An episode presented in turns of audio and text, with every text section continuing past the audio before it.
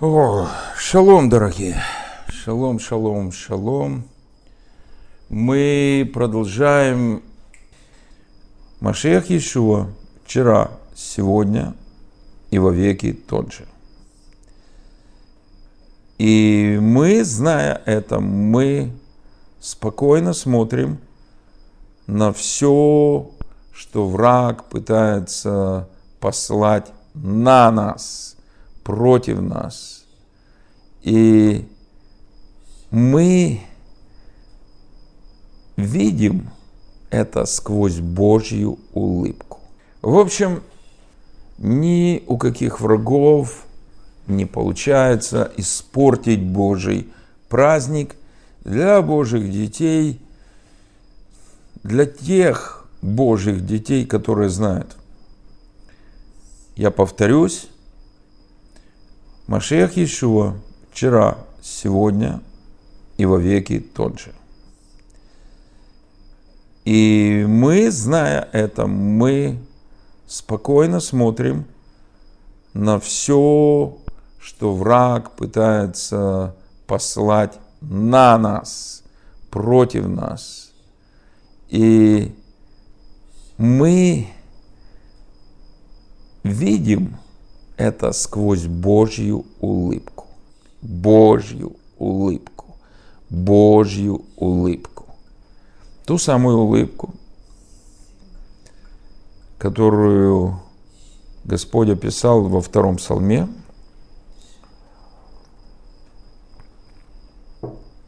ту самую улыбку, которую у нашего царя вызывают любые попытки земных царей возомнить себя владычицей морскою. Так что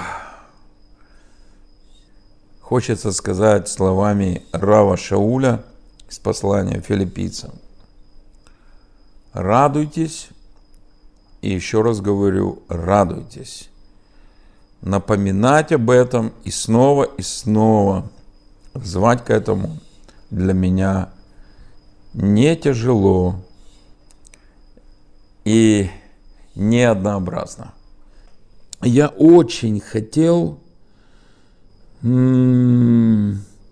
очень хотел кое-какие вещи сказать о празднике Кущи. Я думаю, что это очень важная вещь. Огромная просьба. Давайте мы выполним одну неформальную заповедь на этот чудесный праздник. Вообще-то она на все еврейские библейские праздники, но на праздник Кущи особенно. Давайте мы сегодня, завтра и послезавтра будем благодарить Бога за все. Будем благодарить Бога, буквально выписывая э, какие-то события в нашей жизни и вокруг нас, которые или явным, или непрямым образом направляла Божья рука. Давайте находить, вспоминать все то, что Бог сделал в нашей жизни, даже не улетели, э, не учли визу, остались, но живы, здоровы и можем славить Его святое имя. Друзья, давайте благодарить даже вот за такие как бы неудачи. Потому что кто знает – может быть, через эту неудачу Бог или сохранил нас от зла, или сохранил нас от гораздо больших проблем, или сохранил нас от совершенно ненужных искушений, или, или приготовил нам новый путь, или приготовил нам такие встречи, которых бы, если бы этой, казалось бы, неудачи не произошло, никогда бы не состоялись. Давайте благодарить, доверяя Богу. Давайте. Мы не будем благодарить за грех. Мы не будем благодарить за явное зло. Но мы будем благодарить и за то доброе, что очевидно является добром, и за то, что мы не понимаем, но что, возможно, Бог хочет использовать ко благу и отнюдь не только нашему благу, но и целого ряда других людей. Поэтому давайте мы будем, будем в эти ближайшие дни настраивать себя на праздник благодарения. Через благодарность постепенно радость будет усиливаться. И знаете, если для кого-то сейчас радость только результат сильных волевых таких э, рывков, э, только сознательно подталкивая или даже бросая себя в радость, мы можем ее испытывать, то через благодарение, через прославление Божьего имени, через танцы во славу Господа, через э, участие в громком радостном прославлении, через созвоны с братьями и сестрами и совместные праздничные молитвы с ними, через просматривание, например, шабатных эфиров э, того же кимо, ну не обязательно кимо, но через просматривание и участие снова и снова в э, записях молитвенных военных ретритов. Очень, очень, очень, очень рекомендую. И также рекомендую посмотреть с январского ретрита, это была среда, первая половина дня, с январского ретрита посмотреть э, особое служение исцеления. Среда, во время январского ретрита, первая половина дня. И тоже особое служение раскрытия исцеления освобождения на августовском ретрите. Это был четверг. И, по-моему, это было послеобеденное время, если я не ошибаюсь. Хорошо. Ждем третий Пурим для Украины. И я уверен, мы все дождемся. Я жду, и я уверен, мы все дождемся. Первая Тимофея, шестая глава. Великое приобретение – быть благочестивым и довольным, ибо мы ничего не принесли в мир. Ясно, что ничего не можем и вынести из него. Аминь. Слушайте, какое чудесное местописание для праздника Суккот и для вот этих нынешних военных событий одновременно. И для праздника, собственно говоря, это, это местописание можно взять эпиграфом ко всему празднику Кущи.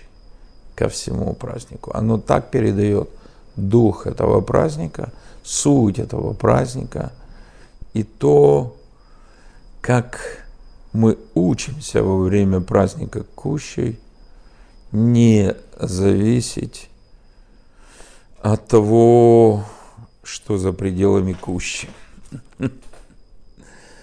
Да. Еще одно замечательное место Писания из 2 Тимофея. Вот истинное слово – если мы с Ним умерли, то с Ним и оживем. Если терпим, то с Ним и царствовать будем. Ва, ва, ва. Итак, вот что я хотел сказать по поводу праздника Кущи. Э, вы можете назвать это по-разному. Э, я не буду сейчас говорить громких слов типа откровения, я скажу духовные ассоциации. В Библии мы видим, что этот праздник особенно потрясающим образом праздновался в очень тяжелое время. В книге Нехемии мы видим, что когда Израиль был окружен врагами, на Божьей земле собрался только малый остаток, большая часть народа была э, в рассеянии в других местах Персидской империи. И в принципе, в принципе, в общем-то, а, только, только а, было закончено восстановление храма, возведены стены вокруг святого города, а святой город, Кадош, значит отделенный.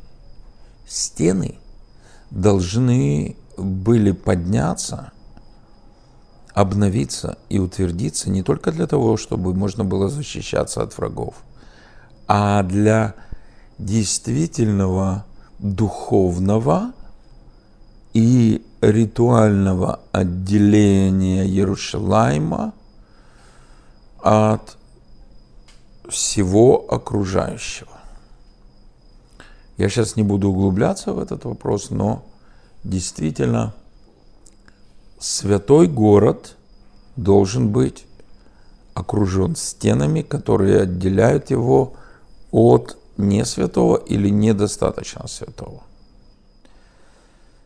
Святые Божии должны быть окружены незримыми стенами, которые отделяют от не святого или недостаточно святого.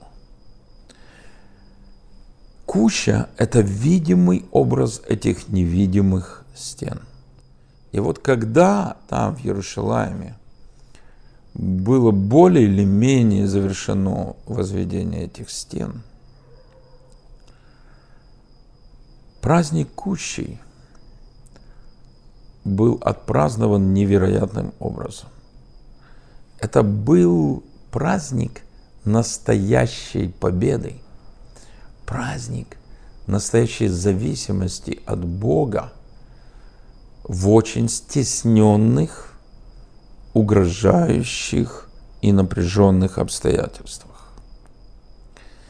Это то, что мы с вами сейчас переживаем. Угроза была с разных сторон. Угроза была извне и изнутри. Кстати, Украина, прекрасно вы знаете, она больше пострадала от внутреннего предательства, чем от прямой внешней агрессии. Много аналогий. В это время мы призваны так отпраздновать праздник Кущи, как мы никогда, возможно, раньше его не праздновали. Точно так же остаток Израиля с очень ограниченными средствами, очень-очень скованный внешними врагами вроде бы,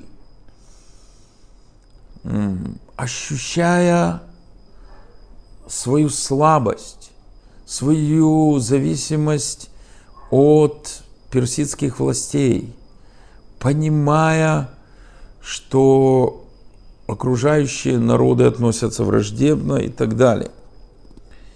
И вот они не просто кое-как отметили этот праздник.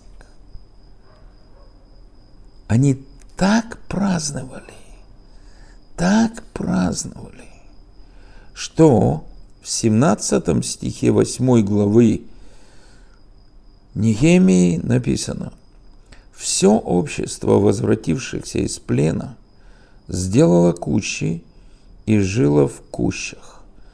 От дней Иешуа, сына Навина, до этого дня не делали так сыны Израилевы. Радость была весьма великая. Радость была весьма великая. И читали из книги закона Божия каждый день, от первого дня до последнего дня. И праздновали праздник семь дней, а в восьмой день, восьмой день по празднеству по уставу, то есть Шмини Ацерет. Таким образом, Они понимали, что при их обстоятельствах даже небольшое празднование уже хорошо.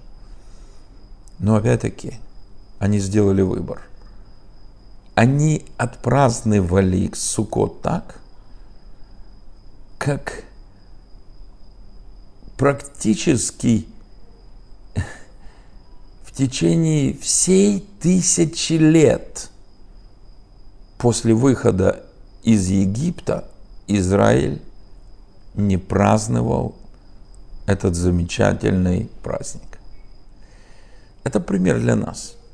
Именно вопреки обстоятельствам, именно вопреки тому, что творится вокруг, именно вопреки угрозам врага, именно вопреки напряжению, именно вопреки неясности того, что будет завтра, послезавтра, через неделю, через месяц и так далее, мы можем и мы призваны совершить особо сильный и радостный праздник.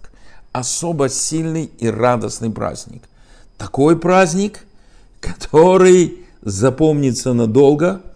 Такой праздник, который наполнит наши внутренние духовные хранилища запасом елея, запасом Божьего елея. И этого елея должно хватить на разные испытания и для победы над тьмой, которая уже приближается. Поэтому, друзья, пусть каждый Божий ребенок услышит и сделает свой выбор. Праздновать или не праздновать. И если праздновать, то как? Под сурдинку тихо, кое-как.